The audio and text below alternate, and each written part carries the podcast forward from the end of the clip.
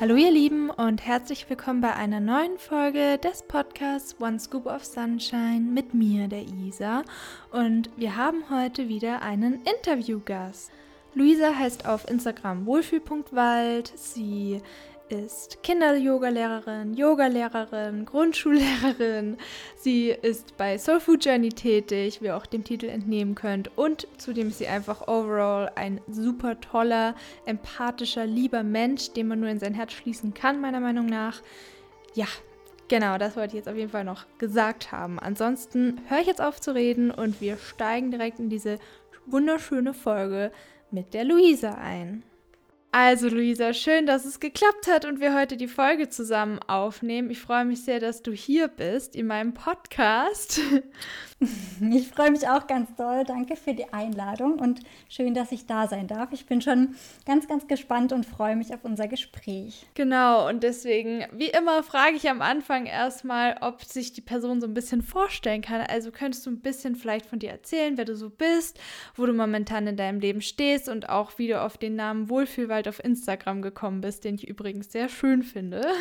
Danke, ja, und klar. Also, ja, genau, ich bin Luisa, ich bin 24 und ähm, ich hatte, ja, ich würde sagen, so akut von 2013 bis 2017, 2018 ähm, eine Essstörung. Das war vorwiegend Magersucht, also Anorexie, mit so ja, Phasen von Heißhunger und in die Richtung Binge-Eating und Bulimie ging das teilweise, aber der überwiegende Teil war eben geprägt von der Magersucht.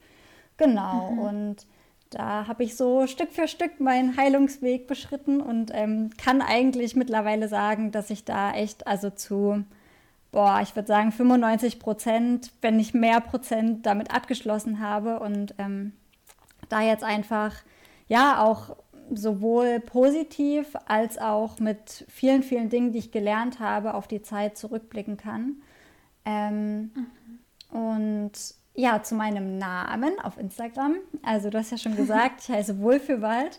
Und ähm, der Wald stand eigentlich so von Anfang an fest, weil ich auch äh, während meiner Heilung so in der Natur und im Wald, aber auch natürlich jetzt noch ähm, da ganz, ganz viel Energie auftanken kann und da irgendwie am allerbesten zu mir selbst finde und die Ruhe finde und mich fallen lassen kann und das einfach unglaublich genieße und ähm, ja, daher kommt auch so ein bisschen dieses Wohlfühl davor, weil man sich im Wald einfach wohlfühlen kann und ähm, ja, ich auch auf meiner Instagram-Seite so ein bisschen dieses Gefühl vermitteln möchte, beziehungsweise ja einfach so einen Wohlfühlraum schaffen möchte, aber eben auch mich so sehr in der Natur immer wieder finde, beziehungsweise das immer so sehr genieße, dass da die Kombi ganz gut gepasst hat, fand ich.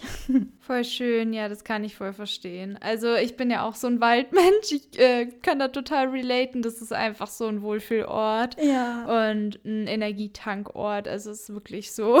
Genau. ja, ja, das stimmt. Und ähm, wir hatten ja schon darüber gesprochen, über deine Geschichte, so ein bisschen auf WhatsApp, haben uns schon ganz viel darüber unterhalten ne? ja. und sind da auf das Thema toxische Beziehungen gestoßen. Und du hattest zu mir gesagt, dass du zu der Zeit auch während der Essstörung einen ziemlich geringen Selbstwert hattest.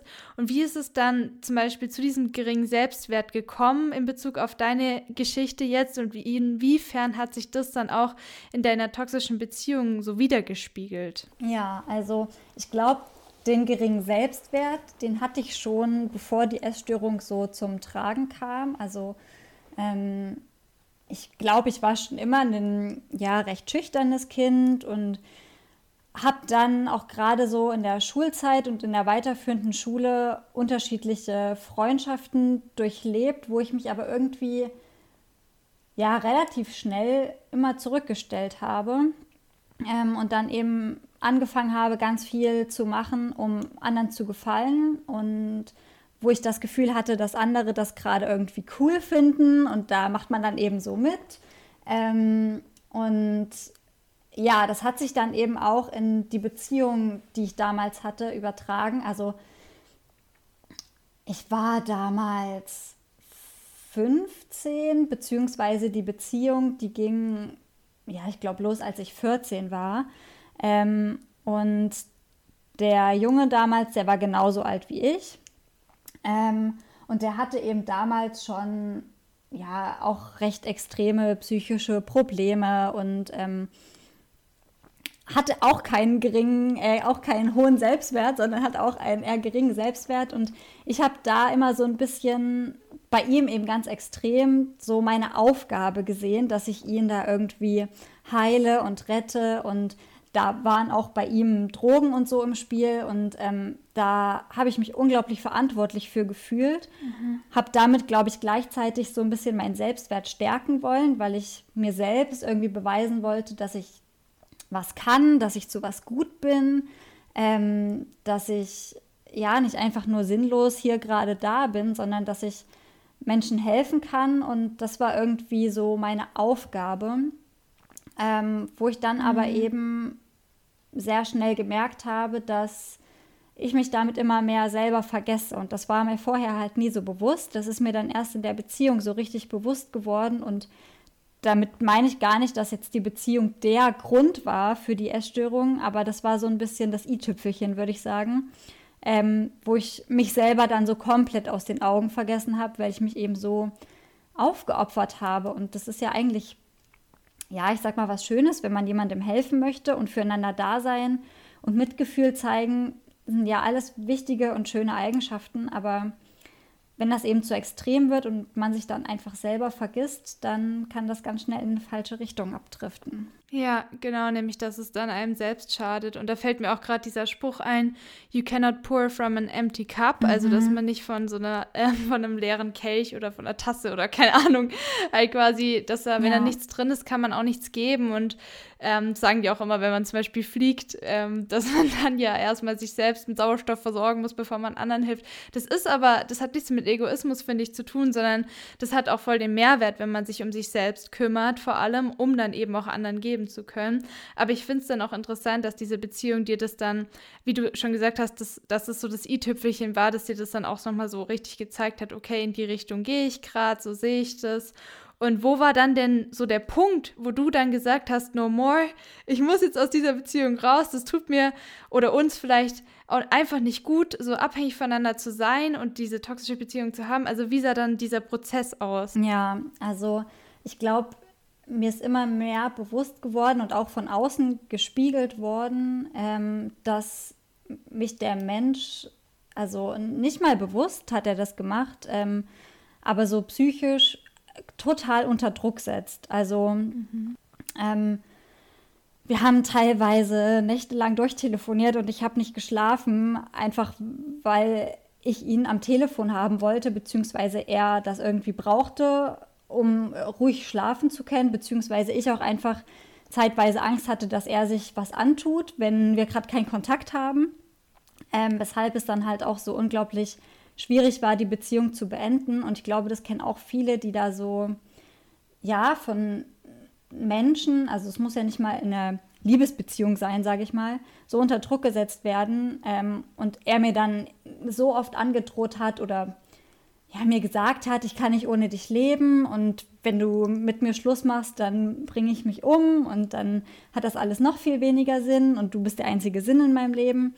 Eben solche Sachen und ähm, dadurch, dass ich ja für ihn da sein wollte und er mir auch irgendwie ans Herz gewachsen war, also ich kann im Nachhinein sagen, ich war nicht mit ihm, glaube ich, aus Liebe zusammen. Also das war ähm, schon, also ich habe mich schon wahrscheinlich irgendwie angezogen zu ihm gefühlt in gewisser Weise, aber das war, ja, hat viel mehr so auf Mitleid dann irgendwie basiert ab einem bestimmten Punkt. Und ähm, das ja, auch so vor dem Hintergrund, also ich meine, das ist immer schlimm, aber so vor dem Hintergrund, ich war irgendwie 15 ähm, und hatte eigentlich mhm. so keine Ahnung von, wie eine Beziehung ablaufen muss. Also das war auch meine erste Beziehung und hatte, also so, das war irgendwie jetzt, wenn ich darauf zurückblicke, ist das total paradox und irgendwie absolut krass, was ich da auch mit mir habe machen lassen, weil ich mir so viel gefallen ähm, lassen habe was er mir auch teilweise dann später und auch nach der Trennung an den Kopf geworfen hat. Und das war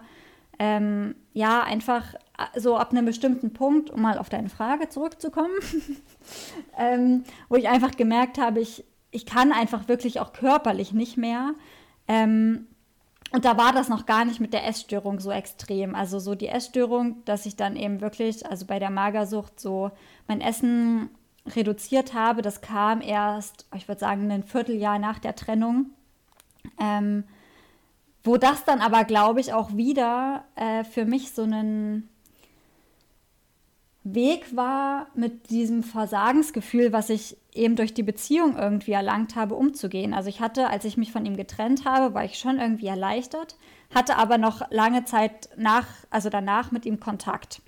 Ähm, weil ich es irgendwie nicht übers Herz gebracht hatte und mir gesagt habe, boah, wenn er sich wirklich was antut, ich mache mir mein Leben lang Vorwürfe. Das ist irgendwie, weiß ich nicht. Ich habe mich da so in der Verantwortung gesehen und hatte aber gleichzeitig das Gefühl, okay, ich habe mich von ihm getrennt und ich habe das mitbekommen, wir waren auch auf einer Schule, ähm, dass es ihm danach einfach noch beschissener ging, als es ihm ohnehin schon in der Beziehung ging. Und ich dann ja die Essstörung irgendwie so ein bisschen als Weg gesucht habe, mir zu beweisen, okay, ich konnte jetzt diesem Menschen nicht helfen, aber irgendwas muss ich doch können. Also irgendwas muss es doch geben, wo, wo ich mich dran festhalten kann, was ich kontrollieren kann, worauf ich Einfluss nehmen kann und wo es irgendwie eine Veränderung gibt oder wo, ja, wo ich einfach so die Kontrolle drüber habe. Ähm, wo du, genau. wo du dann diesen sichtbare, diese sichtbare, also diesen Progress, diese Entwicklung auch siehst oder Erfolgserlebnis genau. hast oder diese Stabilität auch hast, so, ja, oder? Ja, genau. Und das war auch, ähm, also ich habe dann so in dem oder zu dem Zeitpunkt, wo ich mich von ihm getrennt hatte, ähm, habe ich auch einen anderen jungen Mann kennengelernt. Ähm, und mhm. das, da habe ich halt irgendwie gemerkt, wie so eine zwischenmenschliche Beziehung ablaufen kann. Ähm, was mir dann eben, glaube ich, nochmal so diesen letzten Anstupser gegeben hat, das mit dieser toxischen Beziehung beenden zu wollen, weil ich einfach gemerkt habe, okay, das ist nicht normal. Also das, so leid es mir auch tut, aber da hatte ich glücklicherweise irgendwie dann doch noch so viel Selbstachtung, sage ich mal, und war mir das selber wert zu sagen, nee, also bis hierhin und nicht weiter. Und ähm, ich weiß einfach jetzt irgendwie durch die andere Person, dass es anders sein kann. Und ähm, ja, genau. Das ist wirklich echt krass eigentlich. Also, weil ich habe auch gerade so drüber nachgedacht noch, weil in Film und Fernsehen wird uns ja auch in vielen Filmen oder so auch oft so vermittelt dieses, ja, ich würde alles für meinen Partner tun. Und während das ja mhm. gut gemeint ist vielleicht so, ja, man liebt die Person so arg, dass sie einem alles bedeutet und man liebt sie über alles oder so, kann es aber auch in diese Richtung laufen, dass es eben man einem selbst gegenüber dann so toxisch wird und man irgendwie den Märtyrer dann spielt, der sich dann aufopfert für die andere Person. Aber ich verstehe auch, dass du das halt gemacht hast, weil er dich in dem Sinne auch so unter Druck gesetzt hat, was von ihm, ich weiß, ich kenne ihn ja nicht, vielleicht auch aus Verzweiflung war oder teilweise dann aus Wutreaktion oder keine Ahnung, weil da diese ganzen mentalen Probleme ja dahinter stecken und das ist echt echt heftig eigentlich. Ja, und es ist halt dann auch krass, dass dann eben die Essstörung kam, dass ja. sie dann quasi direkt da angesetzt hat, weil da diese Lücke dann war. Ja. Also weil die Beziehung hat ja dann zu deiner Identität quasi auch gehört und du warst ja so seine Freundin Luisa, die ihm in seinem Leben geholfen und ihn unterstützt hat, ihn gerettet hat irgendwie. Und wie bist du dann nach der Beziehung damit umgegangen, dass das weggefallen ist und wie hast du dich dann quasi weiterhin definieren oder aufrechterhalten können? War das dann durch die Essstörung? Ich glaube schon tatsächlich. Also ich habe das in dem Moment, glaube ich, nicht so gesehen oder mir war der Zusammenhang nicht so bewusst. Das kam erst später. Aber ähm, wie gesagt, ich glaube auch nicht, dass, also ich glaube auch, selbst wenn es ihn jetzt nicht gegeben hätte in meinem Leben, dass ich dann irgendwann vielleicht die Essstörung entwickelt oder gezeigt hätte. Ähm, mhm. Durch vielleicht andere Erlebnisse. Aber das war so, ja, so ein Turning Point irgendwie, weil ich da dann das Gefühl hatte, okay, ich habe jetzt mich zwar eigentlich, ich weiß im Kopf, ich habe mich richtig entschieden für mich, ähm, aber trotzdem ist da gerade irgendwie so eine Leere und ich, ich habe gerade irgendwie, ich weiß nicht, ich fühle mich so überfordert mit allem. Ähm, will mich ja eigentlich von ihm trennen, aber schaffe es irgendwie nicht so wirklich, da von ihm loszukommen, weil er dann zum Beispiel, also das ging so in Richtung Stalking, kann man schon sagen, ähm, er mir dann immer irgendwie Nachrichten geschrieben hat, dass er mich da und da mit dem und dem gesehen hat und ähm, bei meinem Freund dann eben, den ich danach hatte, wir sind halt irgendwie spazieren gegangen und bekam dann halt von ihm eine Nachricht, oh, ich habe euch beide gesehen, ihr habt gar nicht Händchen gehalten, ist denn alles gut bei euch? Mhm. So, und da dachte ich mir einfach nur, was ist, was ist eigentlich mit ihm nicht richtig? Ähm, und hatte aber irgendwie nicht die Tools, da so emotional mit umzugehen und habe das auch irgendwie, glaube ich, in dem Moment gar nicht als so schlimm erachtet, dass ich da jetzt zum Beispiel mit meinen Eltern oder so hätte drüber reden müssen, weil ich dachte, ach, weiß ich nicht, ich muss damit halt irgendwie schon klarkommen und das wird schon alles, aber irgendwie kam ich halt anscheinend nicht damit klar und habe mir dann halt so dieses Ventil gesucht, ähm, ja, mit der Essstörung. Und ich glaube halt, dass, also da spielt ja auch wieder dieser Selbstwert mit rein, ähm, dass ich dann irgendwie, ja, mir eben unbewusst dann trotzdem wieder so was Selbstzerstörerisches gesucht habe ähm, mit dieser Essstörung und nicht oder es nicht geschafft habe und es damals auch einfach wahrscheinlich nicht konnte, ähm, da anders mit umzugehen. Aber vielleicht war das auch so für mich, ich weiß es nicht, aber könnte ich mir vorstellen, so eine Art der Bestrafung indirekt, dass ich das jetzt eben nicht geschafft habe, ihm zu helfen. Und dann ähm, ja, mich in dem Sinne dafür bestraft habe mit der Essstörung irgendwie. Also, wie gesagt, war mir damals alles überhaupt mhm. nicht so bewusst, aber ja. wenn ich das jetzt so mit Abstand betrachte, dann ähm, ja, könnte ich mir das schon vorstellen. Also haben dann ähm, Schuldgefühle quasi eine große Rolle gespielt. Und ja.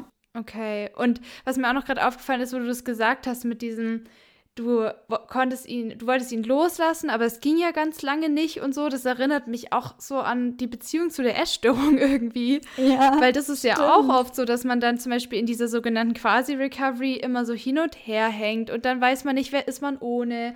Und dann braucht man das als Bewältigungsstrategie. Und klar, die Essstörung ist jetzt keine Person, die mit einem kommuniziert, wobei einige das schon irgendwie so wahrnehmen.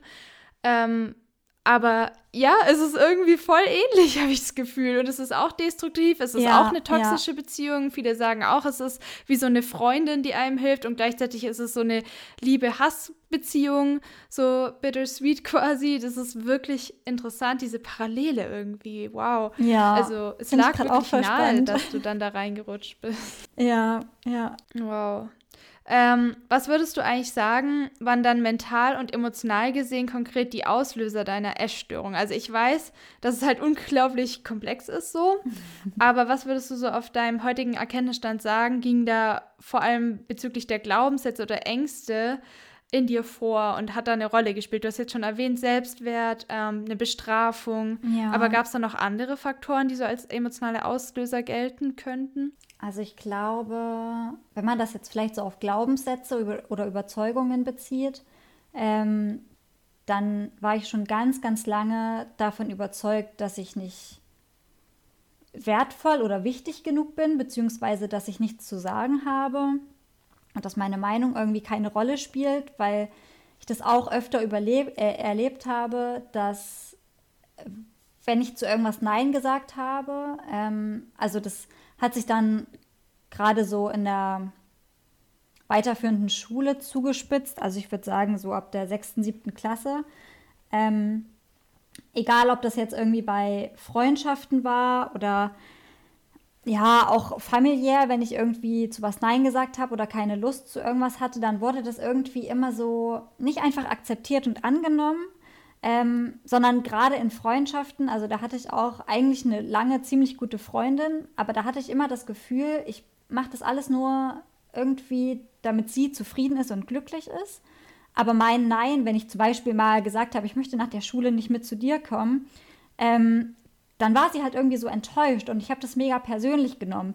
Jetzt, so von meinem Verstand her, würde ich sagen, sie wollte einfach nur nachmittags nicht alleine sein und hatte mit mir immer Spaß und war dann eben traurig, wenn ich gesagt habe, nee, ich also brauche einfach mal Zeit für mich, weil ich glaube, ich war schon immer ein eher introvertierter Mensch und sie ist eher extrovertiert. Mhm. Sehe ich auch jetzt, dass das irgendwie einfach so nicht gepasst hat. Ähm, und ich das einfach genossen habe und auch einfach brauchte, nach der Schule nach Hause zu kommen und alleine zu sein und einfach keine Leute mehr um mich drum herum zu haben. So. Ja, ja, ähm, same, ja. und auch, also ich hatte auch ein Erlebnis mit einem anderen Typen, da war ich, ich würde sagen, 12, 13. Ähm, der eben bestimmte Sachen auf körperlicher Ebene bei mir einfach nicht akzeptiert habe, wenn ich Nein gesagt habe, dass ich bestimmte Sachen nicht möchte. Und das sind halt irgendwie so Sachen, ähm, die mir dann irgendwie auch ge gezeigt haben in der nächsten Stufe, ich bin nicht gut genug, weil mein Nein ist nichts wert. Man darf irgendwie über meinen Kopf hinweg entscheiden und Sachen machen und äh, ich habe das eben zu akzeptieren. Und ich bin halt auch recht klein und ich war schon immer recht klein und war dann halt irgendwie auch immer so die liebe, nette, liebe, ähm, herzliche Person und so und auch bei meinen Eltern. Und das war irgendwie immer, habe ich das Gefühl, ab einem bestimmten Punkt habe ich dann versucht, in dieses Raster zu fallen, wo ich wusste, das haben Menschen über mich, also das Bild, ähm, was Menschen über mich haben, dass ich da weiter reinpasse. Und wenn ich da eben ausbreche, was? Die Rolle erfülle. Genau, ja. Und dass, wenn ich da eben ausbreche und dieser Rolle nicht mehr entspreche, dass das dann irgendwie nicht akzeptiert wird. Und ich glaube, die Essstörung, oder ich weiß, die Essstörung hat mir da einfach so das Gefühl gegeben, dass da kann mir niemand reinreden, da kann mir niemand sagen, nein, oder ähm, du musst jetzt das und das machen und das und das nicht machen. Also klar kann man mir das sagen, aber am Ende habe ich das in der Hand. Also da kann keiner über meinen Körper hinweg entscheiden. Da kann mich keiner am nächsten Tag in der Schule ignorieren, weil ich nicht mit ihm gespielt habe oder solche Sachen.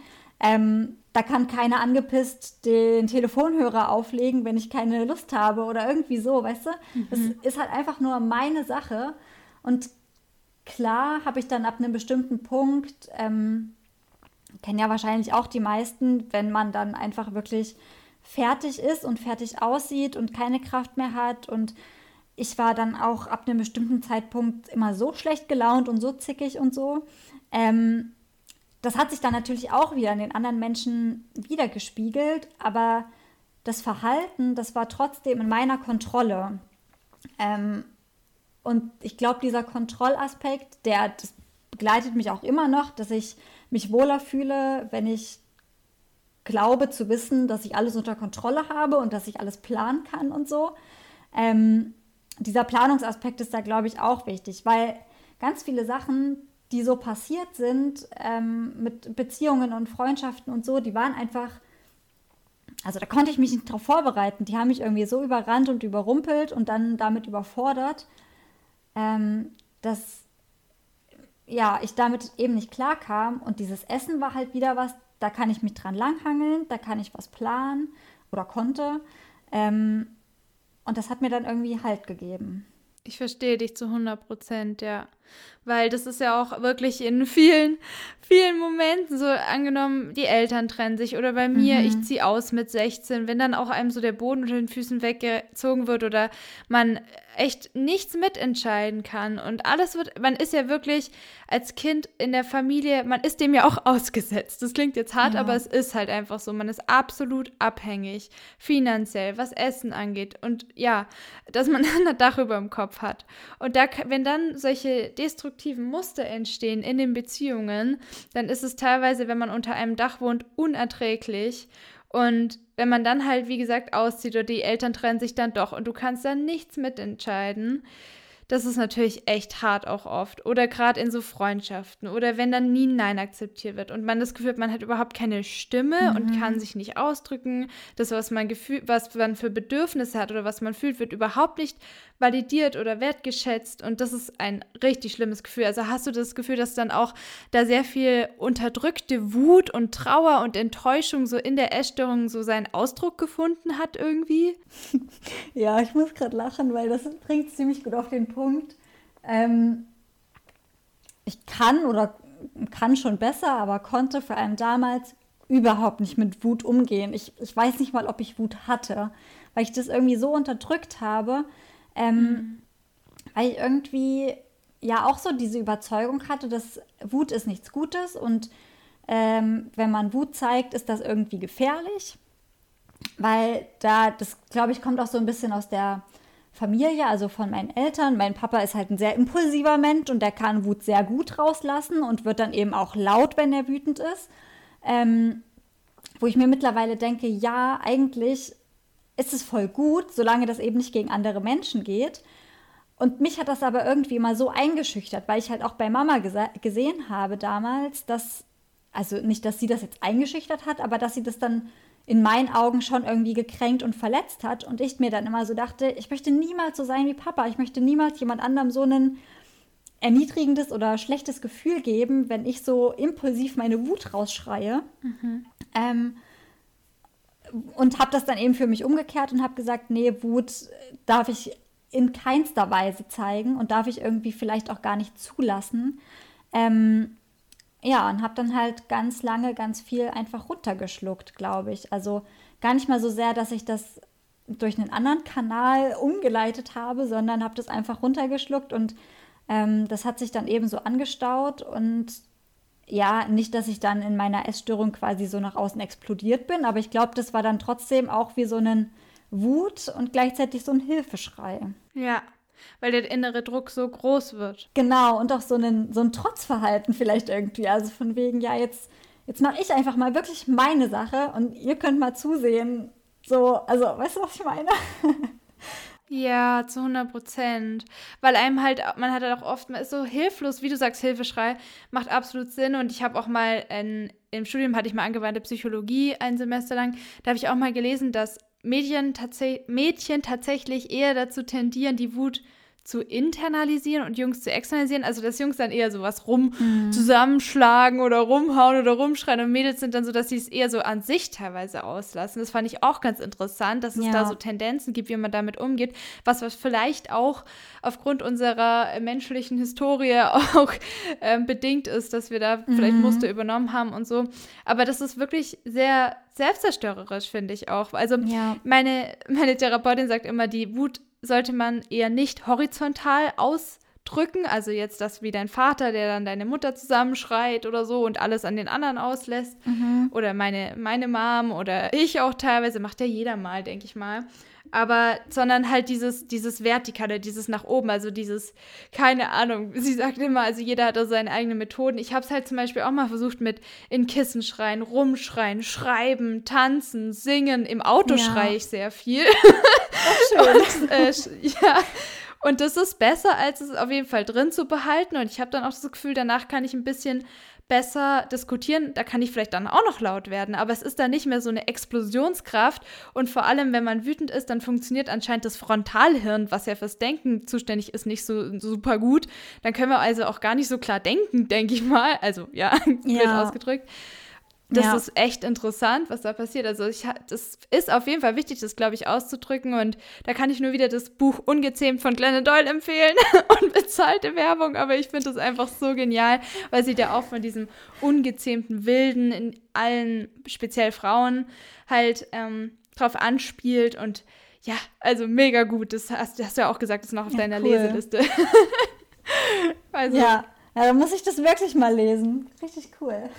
Ja, aber danke, dass du das auch so offen mit uns geteilt hast, mit deinem Vater und deiner Mom, wie da so die Dynamik ist. Und das es war, liegt natürlich total nahe, dass man dann sagt, okay, ich unterdrücke die Wut. Also wie gesagt, das ja. kann ich komplett nachvollziehen. Und dann halt, wenn man dann auch versucht, die, der Rolle immer zu entsprechen, wie einen anderen, andere sehen. Und man bekommt ja für diese liebe, nette, Luisa auch Bestätigung. Oh, die ist ja immer freundlich, die ist ja immer lieb, die ist toll in der Schule, die ist ja immer hilfsbereit. Ist ja klar, dass man da dann auch drin bleibt, weil es ist ja leichter, als da mal anzuecken und hier lauter zu werden oder sich wirklich auszudrücken oder so. Ja. Aber war es dann bei dir zum Beispiel auch so, als du dann in der Essstörung drin warst und so gegen dich gegangen bist, dass du dann immer dieses Gefühl hattest, so, das muss doch jetzt mal jemand merken, wie es mir wirklich geht. Das muss mich doch jetzt mal jemand irgendwie äh, nicht retten oder halt, oder ja, doch, mich retten, mir helfen oder, oder irgendwie das sehen, wie es mir eigentlich wirklich geht. So. Ja, hatte ich. Ähm, also ich glaube, ich habe mir einerseits gewünscht, dass man es sieht und andererseits habe ich mir gewünscht, dass man es nicht sieht.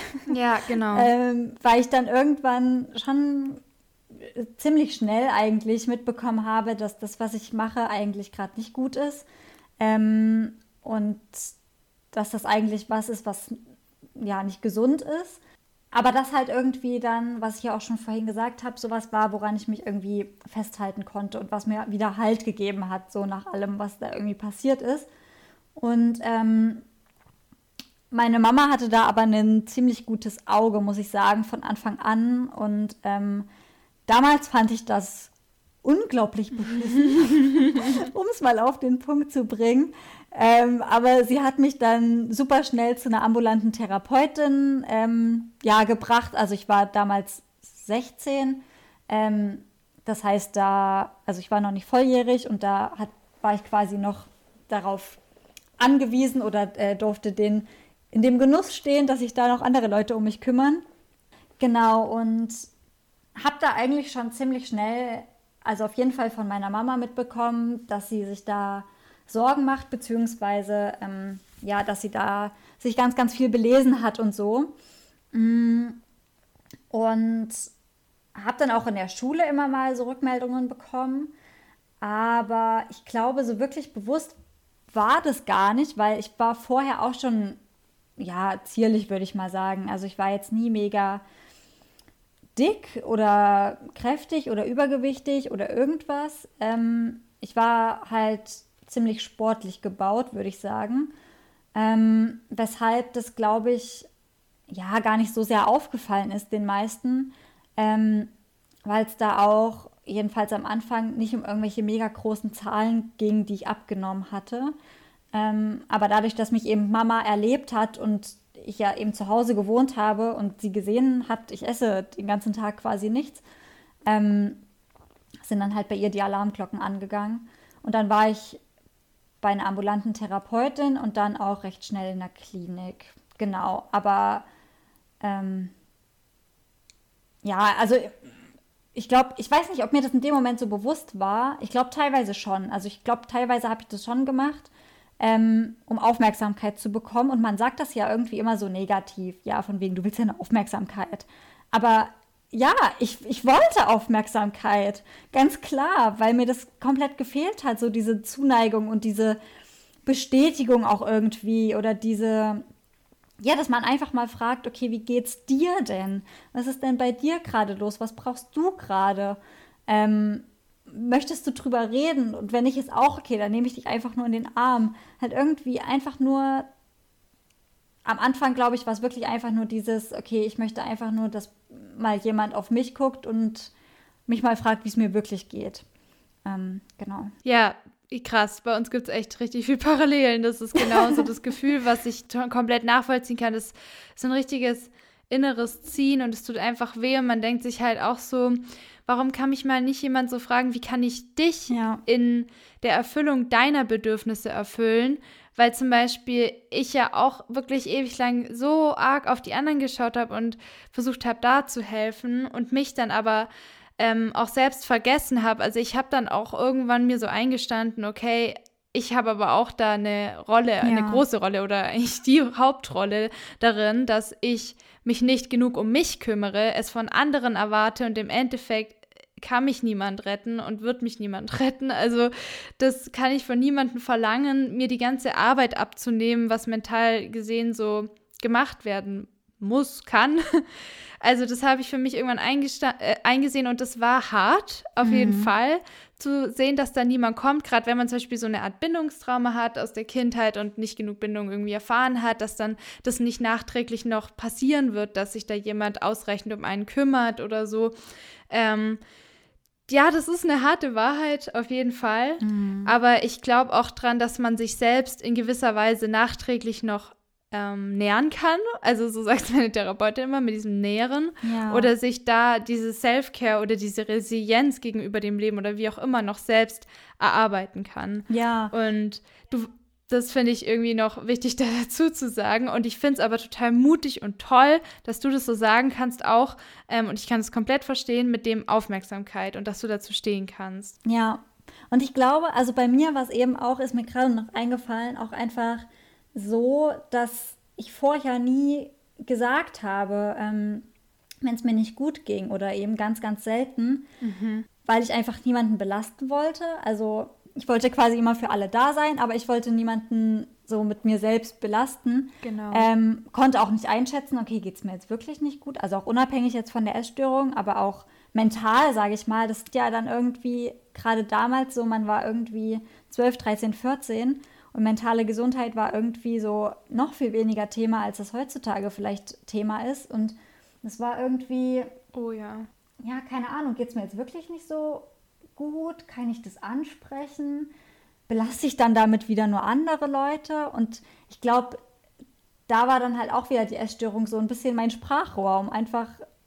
Ich muss es halt nicht aussprechen. Ich wollte halt immer oder ich dachte halt auch immer, Mann, das muss doch mal jemand sehen, dass es mir nicht gut geht, auch schon vor der Essstörung so. Das, ich, also, ja, ich dachte mir auch damals schon so, klar, es kann keiner an mich reingucken und wenn ich nichts sage, dann kann sich auch keiner um mich kümmern, weil dann weiß ja keiner, wie es mir geht.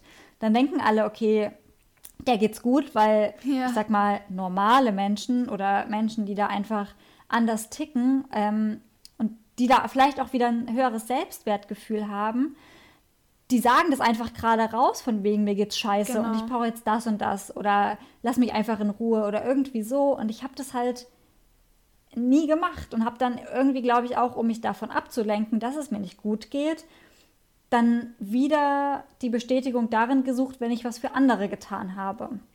Weil ich dann halt auch von mir ablenken konnte. Und wenn ich dann alleine war, mir so dachte, boah, aber eigentlich ja müssten die doch auch mal auf die Idee. Also so, keine Ahnung, völlig komisch, aber. ja, ich verstehe das alles so, ja. Voll, oh mein Gott, ich, ich kenne, ich fühle das auch so voll. Ich weiß genau, wie sich's anfühlt. Das ist, sind auch dieselben, ich glaube, wir hatten wirklich so dieselben Gedankengänge auch immer. Und dieses, oh, ich will sagen, aber ich kann nicht niemand belasten, ich bin es auch irgendwie nicht wert. Und eigentlich mhm. übertreibe ich, aber es tut ja, weh. Ja. und es muss irgendwo raus. Und, und dann wieder mit dem Essen und dann wieder bestrafen und dann wieder, nein, das können wir nicht mehr machen. Also es ist so ein Hin und Her die ganze Zeit, wie so Voll. ein Krieg im Kopf. Ja. Das ist so anstrengend. Es war wirklich ein Krieg hast, im Kopf. ja. Und du hast ja dann auch gesagt, du warst ja noch in der Kinder- und Jugendpsychiatrie. Mhm.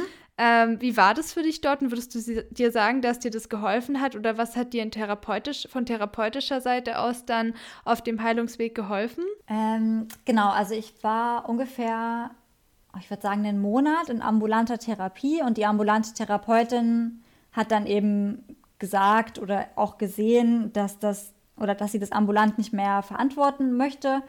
Ähm, und dann bin ich eben in der Kinder- und Jugendpsychiatrie gegangen. Das war eben keine spezialisierte auf Essstörungen, sondern da waren unterschiedlichste Krankheitsbilder und da waren Kinder von vier Jahren bis 18 Jahren quasi oder 17.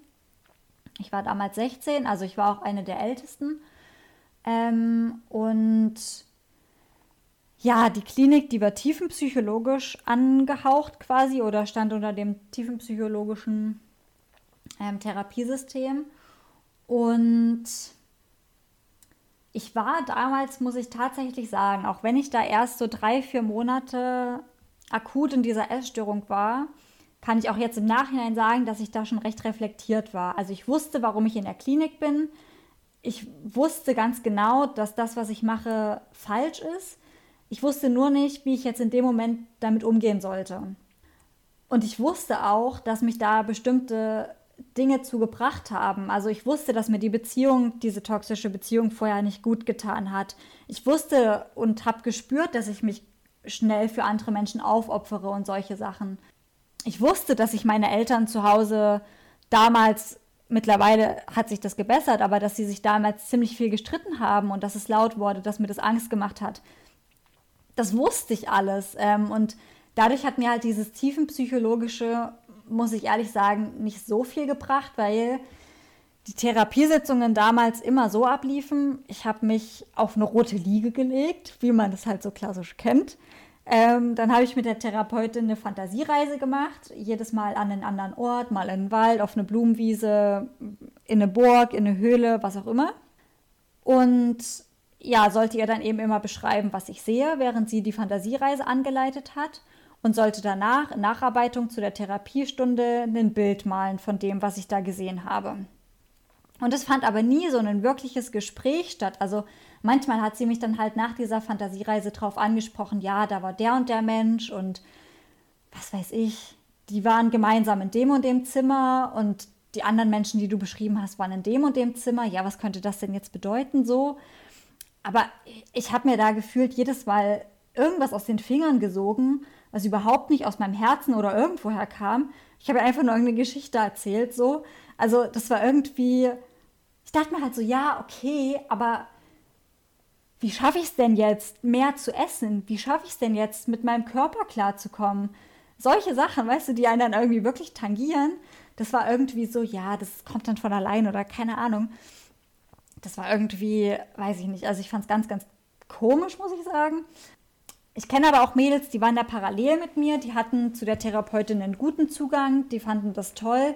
Keine Ahnung, ob ich da einfach nur komisch war, aber ich meine, es ist ja auch sehr unterschiedlich. Also ich meine, es ist ja nicht umsonst so schwierig, eine passende Therapeutin oder Therapeuten zu finden, weil das muss ja auch einfach passen.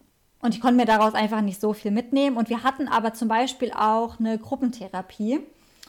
Und die, muss ich sagen, hat mir am meisten gebracht. Auch wenn in der Gruppe nicht mal alle waren. Also wir haben die Gruppe dann quasi mit allen gemacht, die so schon ein bisschen älter waren. Also 14, 15, 16 so in der Dreh. Mit den ganz kleinen Kindern natürlich nicht. Und auch wenn die nicht alle eine Essstörung hatten, sondern da waren auch welche mit Depression oder selbstverletzendem Verhalten oder ja, solchen Sachen eben Trotzdem hat man eben irgendwie immer so ein Thema gefunden, was einen gemeinsam beschäftigt hat und worüber man sprechen konnte und wo man auch einfach gemerkt hat, boah, ich bin damit nicht alleine mit meinen Gedanken. Und die einen, die leben das eben aus, indem sie sich dann eben zum Beispiel selbst verletzen oder anders irgendwie selbstzerstörerisch vorgehen oder eben auch die Essstörung ist ja auch selbstzerstörerisch. Ähm, aber so dieser, dieses Grundproblem, was alle haben, das ist irgendwie gleich gewesen.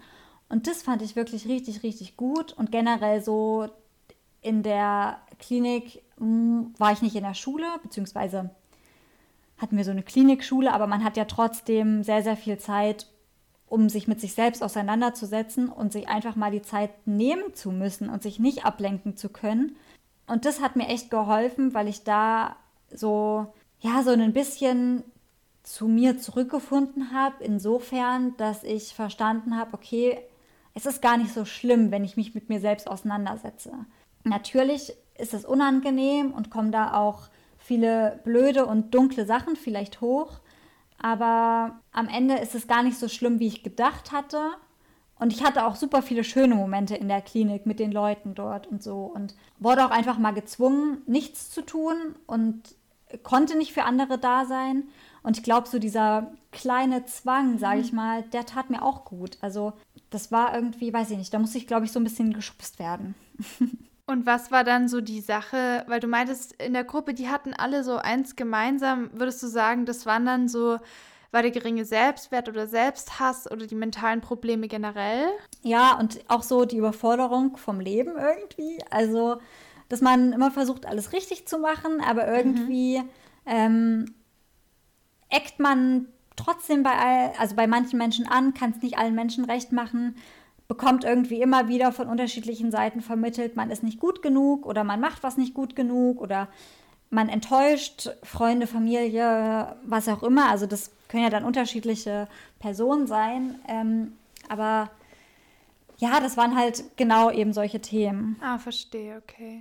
Und dann ähm, habt ihr quasi durch dieses, oh, die denken ja so wie ich, dann kann man sich auch wieder so ein bisschen so ein Selbstwert genau, mehr aufbauen ja. und sieht halt, man ist nicht allein und äh, man ist nicht abnormal oder so. Und das war dann in dem Fall hilfreich. Genau, und es kam und ging ja auch immer wieder Menschen. Das heißt, man, also man hat sich ja auch mit anderen Leuten unterhalten, die eben auch in der Therapie waren und die vielleicht auch schon wieder ganz andere Ideen, Gedanken und Ansätze bekommen haben. Und natürlich waren die dort alle nicht super Experten auf dem Gebiet, wie lebe ich mein Leben richtig und wie gebe ich am allerbesten auf mich selbst acht und so, aber man hat halt immer wieder so Impulse bekommen, beziehungsweise wurde einfach noch mal mehr zum Nachdenken angeregt. Also ich finde immer, klar, man denkt auch viel, viel nach, oder ich jedenfalls, wenn ich alleine bin, aber manchmal ist man dann so festgefahren in seinen Gedanken und denkt, boah, es gibt überhaupt keinen Ausweg mhm. und es ist alles irgendwie, weiß ich nicht, läuft alles immer nur in die gleiche Richtung. Und dann hört man mal so eine Geschichte oder so eine Denkweise von einer anderen Person und denkt sich, ja, stimmt. das ist jetzt zwar keine Lösung für mein Problem und macht dann vielleicht auch das Gefühl der Überforderung nicht besser, aber die Person geht so und so mit damit um oder hat schon mal die und die Erfahrung gesammelt. Ähm, genau, und das finde ich eigentlich richtig toll an so einer Gruppe. Und du machst ja auch die Gruppe und das finde ich wirklich, also ja. muss ich auch sagen, klar, es kann auch, ich weiß nicht, wie es wäre, wenn da jetzt wirklich nur magersüchtige Mädels vor mir gesessen hätten, ob man sich da dann selbst irgendwie sehr schnell ja, nicht doch genau. irgendwie dann wieder runterzieht oder dass ja. es zu einer Konkurrenz wird oder so. Ja. Ja, klar, es ist total menschenabhängig, also ja. wer da auch vor einem sitzt oder wie die Konstellation ist. Also ja, es macht auch viel aus. Und wie die Therapeutin oder der Therapeut das halt auch anleitet. Genau. Ja, spielen viele Faktoren mit rein. Aber voll cool, dass sie das dann so geholfen hat. Ja. Und ja, wir haben ja auch echt viele Parallelen. Also nicht nur was unsere Gedanken- und Gefühlsart und Weise, nee, Gedanken- und Gefühls- Ebene angeht, sondern wir waren ja auch beide nach dem Abitur Work and Travel machen in Neuseeland. Und das war ja auch so was Interessantes, weil wir waren beide dann Work and Travel in Neuseeland und danach haben wir beide jeweils Grundschullehramt studiert, ohne uns abgesprochen zu haben. Aber ich glaube, mhm. du warst ein Jahr früher dran mit dem Abi und den, ähm, ja. ja. den Prozessen. ähm, als du dann, also wie war das so für dich dann in Bezug auf deine Gesundheit, auf deine Recovery, auf die Essstörung? Wie ging es da für dich weiter? Genau, also, damit man den Überblick behält, ich war 2013 in der Klinik, habe quasi auch 2013 mit der Therapie angefangen. Also da ging es so mit der Essstörung los. In Neuseeland ähm, war ich 2015? 2015, genau. 2015 habe ich Abi gemacht. Also 2015, 16 war ich in Neuseeland. Ähm, da war ich so aus der Magersucht, würde ich sagen, raus. Also ich hatte schon noch anorektische Gedanken, aber man hat es mir körperlich nicht angesehen. Und ich, ich, also ich will jetzt, glaube ich, gar nicht wirklich sagen, was das für eine Essstörung war, also welche Diagnose das hätte sein können, weil ich es einfach nicht weiß weil ich, wie gesagt, anorektische Gedanken hatte. Ich habe aber normal bis ziemlich viel gegessen. Hatte dann halt auch so bulimische Phasen irgendwie mit dabei. Also es war so ein riesengroßer Kuddelmuddel. Und genauso sah es, glaube ich, auch in meiner Innenwelt aus. Also es war einfach nur alles so ein riesengroßes Durcheinander irgendwie. Und meine Abi-Zeit, aber, also bevor ich nach Neuseeland gegangen bin, da ging es mir richtig, richtig gut. Also da hatte ich das Gefühl, boah, ich kann die Erstörung voll loslassen und es ist irgendwie so, ja, ich habe jetzt mein Abi ähm, und kann jetzt quasi machen, was ich möchte. Ich gehe jetzt nach Neuseeland, da habe ich einen Plan. Ich wusste auch da schon, ähm, ich möchte danach Grundschullehramt studieren. Also das war irgendwie alles so fest für mich und ich habe mich damit auch wohl gefühlt. Und genau, dann bin ich 2015 nach Neuseeland und ähm, war zuerst, also ich war insgesamt neun Monate dort. Ich war die Hälfte der Zeit als Au pair in der Familie und die andere Hälfte der Zeit bin ich mit einer Freundin so Work-and-Travel-mäßig rumgereist. Ähm, ja, und in der Au pair-Familie ging es mir dann irgendwie nicht mehr so gut. Das hing, glaube ich, auch so ein bisschen mit dem Tagesablauf damals zusammen. Also die Gastfamilie, in der ich war, die hat relativ weit außerhalb gewohnt und ich hatte ein Schulkind, auf das ich aufgepasst habe. Das heißt, der war tagsüber in der Schule. Ich habe dann quasi so ein bisschen Haushaltszeug gemacht und geputzt, habe dann darauf gewartet, dass er aus der Schule wiederkommt, habe ihn bespaßt, habe das Abendbrot gemacht für die Familie und dann war es das wieder. Und diesen ganzen Vormittag hatte ich aber irgendwie nichts zu tun. Ähm, und ja, bin dann da, also während ich in Neuseeland war noch durch eine Trennung durchgegangen und so. Und es war irgendwie, ich weiß auch nicht, wieder so nicht so richtig greifbar, obwohl ich ja eigentlich so einen Plan hatte, war so aber alles drumherum irgendwie für mich so vage. Und ähm, ja, eben diese Beziehung, die dann zu Ende gegangen ist und dass ich da alleine irgendwie in einem fremden Land war und das war irgendwie, weiß ich nicht. Ich habe da irgendwie nicht so richtig Halt, glaube ich, für mich gefunden. Ähm, und dann kam dazu, also ich war vor Neuseeland, habe ich mich vegetarisch ernährt. In Neuseeland hat sich meine Gastfamilie aber mit Fleisch ernährt. Ähm, und auch sehr extrem. Also da gab es jeden Abend, was ich gekocht habe, Fleisch. Und ich habe dann halt auch wieder angefangen, Fleisch zu essen. Ähm, und hatte aber irgendwie das Gefühl, ich sitze diesen ganzen Tag einfach nur in der Wohnung rum, esse einfach nur die ganze Zeit, mache irgendwie gefühlt nichts Sinnvolles jetzt so für mich. Also klar, ich habe auf das Kind aufgepasst und das ist auch anstrengend, aber ich hatte irgendwie so intellektuell das Gefühl, ich, ich kann mich irgendwie gerade nicht, also ich entwickle mich gerade irgendwie nicht weiter. Auch wenn ich ganz, ganz viele Sachen zum ersten Mal dort gemacht habe und auch mega viel dort gelernt habe, aber irgendwie war das, weiß ich nicht, so ein ganz, ganz komisches Gefühl von Leere, glaube ich. Und ich könnte mir vorstellen, dass da, also ich hatte parallel zu der Magersucht, haben sich halt auch so, ich glaube, das ist auch bei vielen so, hat sich so eine Depression mit eingeschlichen.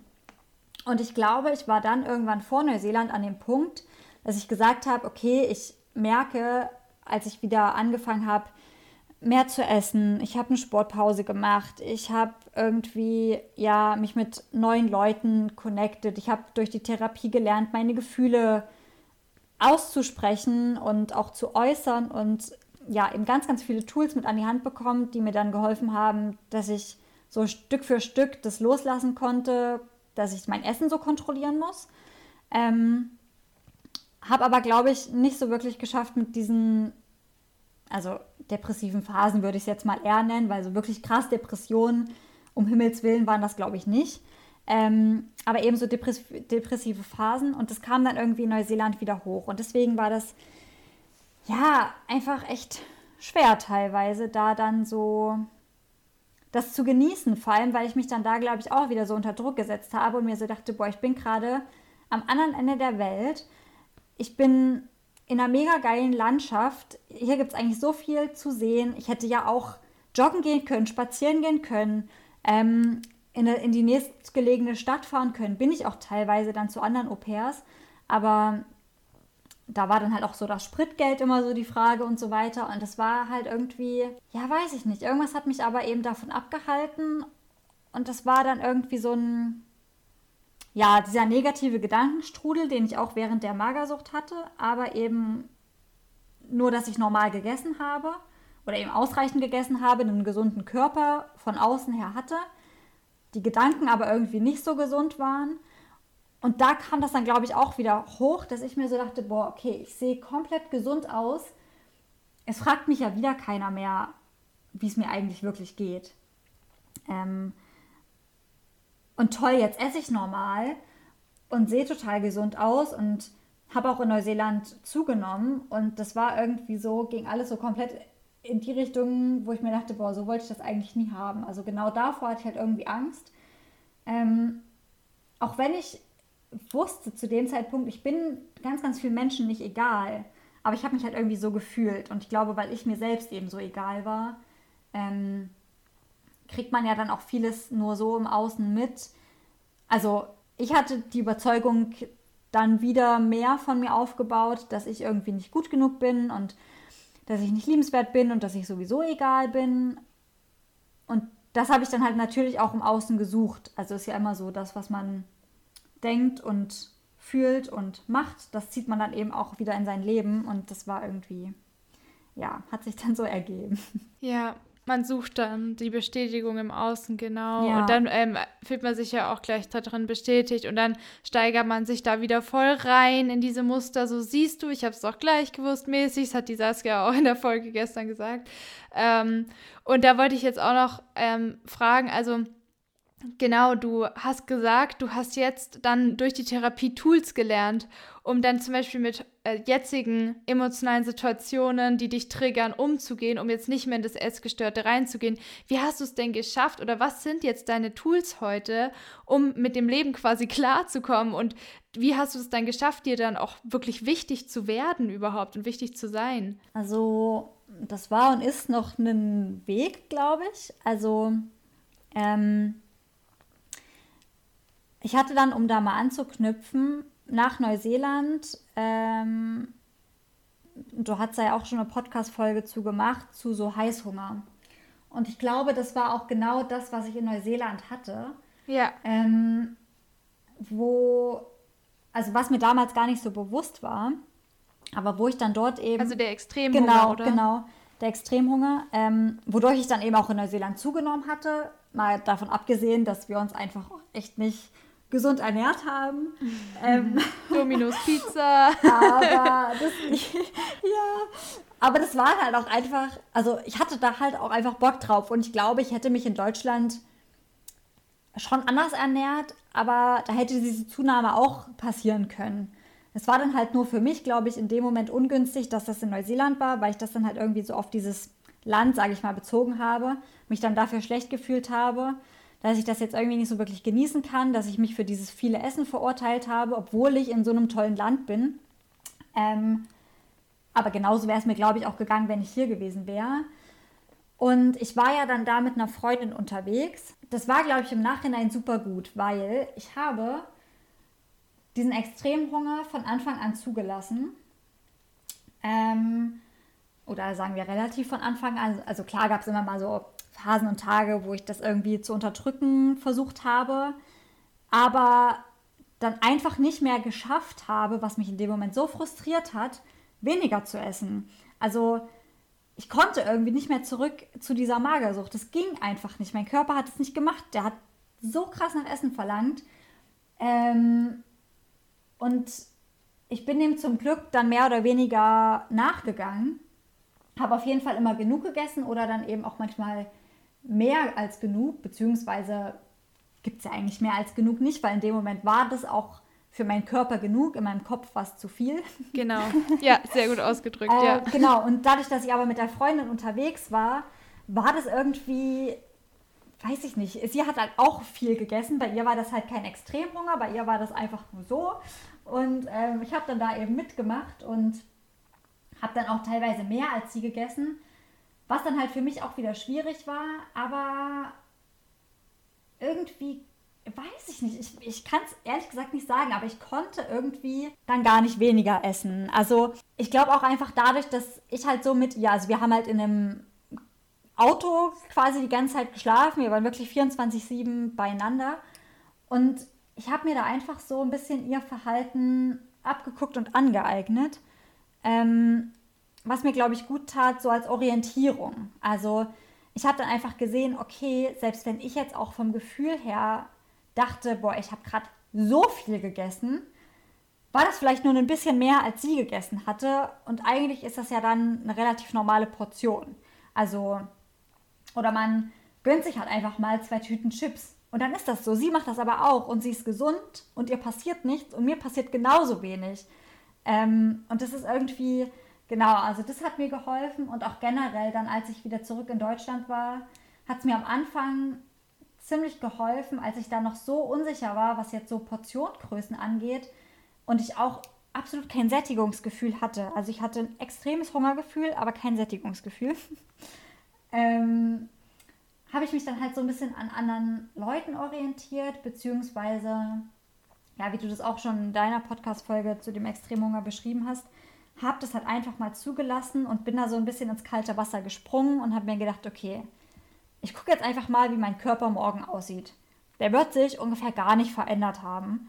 Ähm, und auch wenn ich da gerade riesen Angst vor habe und auch wenn ich mich fühle, als wäre ich ein Wal, ich mache das jetzt einfach, weil mir alles andere vom Kopf her wusste ich, das schaden würde. Und ich, ich wollte das nicht mehr, weil ich ja auch zum Beispiel zu meiner Abi-Zeit erlebt hatte. Also da habe ich, da ging es mir so gut. Ähm, da habe ich mir ja, wie gesagt, gar keine Gedanken um das Essen gemacht und habe so für mich gesunde Portionen gegessen und es war so toll und ich, ich kannte das Gefühl und ich habe mich daran erinnert und ich dachte mir, aber irgendwie, irgendwie muss das doch gehen. Ich möchte unbedingt dahin zurück. Gleichzeitig wollte ich irgendwie auch diese Essstörung nicht loslassen. Das ist halt immer so dieses Hin und Her. Aber ich für mich musste da dann halt irgendwie so ein bisschen kalte Wasser springen. Ich weiß auch nicht. Ähm, und es einfach mal ausprobieren und mir immer wieder sagen, mir kann nichts passieren. Und theoretisch wusste ich ja, ich kann immer wieder dahin zurück. Also ich kann immer wieder sagen, ich esse jetzt weniger. Aber erstmal möchte ich es ja eigentlich loslassen. Also klar, da muss man dann halt an dem Punkt schon sein, wo der Leidensdruck, sage ich mal, wirklich so groß ist, wo man, wo man einfach wirklich loslassen möchte. Ja, genau. Ähm, genau. Und da bist du dann halt so weitergekommen für dich quasi und hast dann das Emotionale ist dann so Hand in Hand mit der Ernährung ja. mitgegangen und der Selbstwert. Also hat sich das dann einfach nach Neuseeland für dich so ein bisschen verbessert gehabt, weil du hast ja dann auch angefangen zu studieren. Also bist du dann, dann einfach so weiter ja, ähm, ja. vorangekommen durch diese, diese Reise, das alleine dort sein, dieses Ich kann doch was Gefühl, oder? Ja, und das war halt auch so ein super schleichender Prozess. Also das wirklich, das ging über mehrere Monate und Jahre, dass ich immer wieder, also so ein Auf und Ab. Manchmal hatte ich das Gefühl, boah, jetzt ist der Knoten geplatzt, jetzt habe ich es verstanden. Am nächsten Tag habe ich mich im Spiegel angeguckt, habe mir gedacht, oh mein Gott, du kannst so überhaupt nicht rausgehen. Am liebsten, weiß ich nicht, würde ich alles von den letzten Tagen rückgängig machen und sehne mich irgendwie so sehr nach dieser Essstörung. Und das war wirklich so ein Hoch und runter und Ganz, ganz wichtig war es aber da für mich, dass ich drüber spreche. Also entweder mit meiner Therapeutin, die hatte ich aber nach Neuseeland gar nicht mehr so lange, weil es eben auch nur eine Kinder- und Jugendtherapeutin war. Ähm, da haben wir das dann recht zügig beenden müssen quasi. Genau, also das drüber sprechen. Ich habe auch viel mehr angefangen mit meinen Eltern zu sprechen. Also da habe ich auch gemerkt, dass da irgendwie so die, die Stimmung in der Familie nochmal eine ganz andere geworden ist. Als ich angefangen habe, über meine Gefühle zu sprechen, und meine Bedürfnisse zu äußern, hat sich das halt irgendwie auch so ein bisschen auf meine Eltern übertragen, weil ich da auch immer das Gefühl hatte, also gerade auch bei Papa, ähm, da wird einfach nicht über Gefühle gesprochen. Und das ist irgendwie, weiß ich nicht, Gefühle jeglicher Art wollen einfach nicht gesehen werden. Und als ich dann aber damit angefangen habe, weil ich eben in der Therapie verstanden oder für mich ähm, gelernt habe, dass mir das einfach wichtig ist und dass ich vielleicht auch einen sehr, sehr sensibler und emotionaler Mensch bin, ähm, dass ich das aussprechen möchte. Und wenn nicht in der Familie, wo dann, dachte ich mir, weil ich eigentlich ein gutes Verhältnis zu meinen Eltern habe ähm, oder damals auch schon hatte. Genau, also drüber sprechen, drüber sprechen, drüber sprechen, drüber sprechen.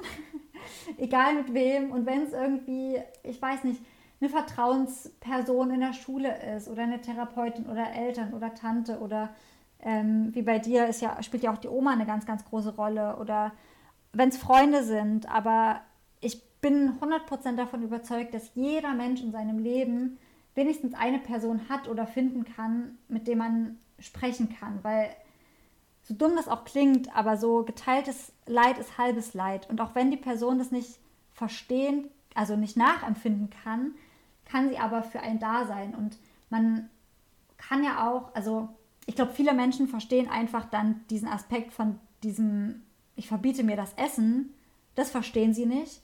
Aber so die Ängste und die Gedanken und Gefühle, die dahinter stehen, das kennen so viele Menschen und jeder äußert es halt nur oder geht damit halt auf eine andere Art und Weise um. Und deswegen, mm, mhm. ähm, genau, deswegen, also ja, ich bin davon überzeugt, dass da jeder jemanden finden kann zum drüber sprechen. Ähm, Genau, also drüber sprechen, diesen Extremhunger zulassen. Da kann man ja auch gerne nochmal in deine Podcast-Folge reinhören. Fand ich auch super, super wertvoll. Hat mir auch nochmal in vielen Sachen so, so ein Aha-Moment ähm, eröffnet, auch wenn das jetzt nicht mehr so mein Thema ist, sage ich mal, weil ich damit nicht mehr zu tun habe. Was aber auch nur dadurch kam, dass ich das lange genug einfach ausgehalten habe. Also irgendwann geht es vorbei, kann ich nur sagen. Ähm, ja, auch bei dem, bei dem letzten, der denkt, er wäre die Ausnahme oder sie wäre die ja. Ausnahme, das dachte ich nämlich auch und es funktioniert nicht, weil damals, wir sind ja ungefähr gleich alt, wir hatten kaum jemanden, der online da groß in Deutsch, im deutschen Bereich drüber gesprochen ja. hat und ich habe das auch so nach Gefühl gemacht, weil ich einfach irgendwann der Leidensdruck so groß war, ähm, vor allem nach der bulimischen Phase, dass ich einfach gesagt habe, ich kann das nicht mehr, lieber also sterbe ich, als es weiterzumachen, das geht nicht und der einzige Weg raus ist jetzt wirklich dadurch und ich muss mich jetzt essen lassen und da hat mir witzigerweise auch Neuseeland geholfen, mich so abzulenken und so, weil die Notier ne, Natur so krass war, dann zu sagen, ist doch egal und Hippie-Modus an ja. und ich mache jetzt, was ich ja. will. Also das war echt gut. Da, vielleicht auch diese trotzige Art von uns kann uns da vielleicht auch so ein bisschen gerettet ja. haben, oder? Ja. So dieses, ich mache das jetzt einfach. also total cool. Das finde ich mutig, dass du das gemacht hast. Danke. Du aber auch. ähm, ich überlege gerade noch, ob es noch irgendwie so Tools oder Sachen gibt, aber Also ich glaube, ich habe gar nicht so ein Handwerk quasi, was, wo ich jetzt sagen würde, das kann ich jedem an die Hand geben, außer eben drüber zu sprechen und sich zu überwinden, ähm, sich da jemandem anzuvertrauen. Und wenn es bei der ersten Person nicht klappt und die einen irgendwie wegstößt und sagt, boah, was ist denn mit dir, dann bloß nicht den Mut verlieren, sondern nach der dafür richtigen Person weitersuchen, weil, wie gesagt, ich bin mir ganz, ganz sicher, dass es da jemanden gibt. Genau. Und auch, genau, und auch zu verstehen, beziehungsweise, ja, sich das vielleicht auch immer wieder selber zu sagen oder am Anfang vielleicht auch einzureden, dass man Hilfe annehmen darf und dass du nicht für jeden Menschen verantwortlich bist, also für jeden anderen Menschen verantwortlich bist und für jeden anderen Menschen die Hilfe sein darf, sondern dass du genauso wichtig bist und genauso die Hilfe dir suchen darfst und annehmen darfst und dass da absolut nichts Verwerfliches dran ist, um Hilfe zu fragen, egal ob es jetzt um die Essstörung geht oder generell, wenn man im Leben irgendwie nicht weiterkommt oder ja mit irgendwas verzweifelt ist oder keine Lösung für sich jetzt gerade in dem Moment weiß.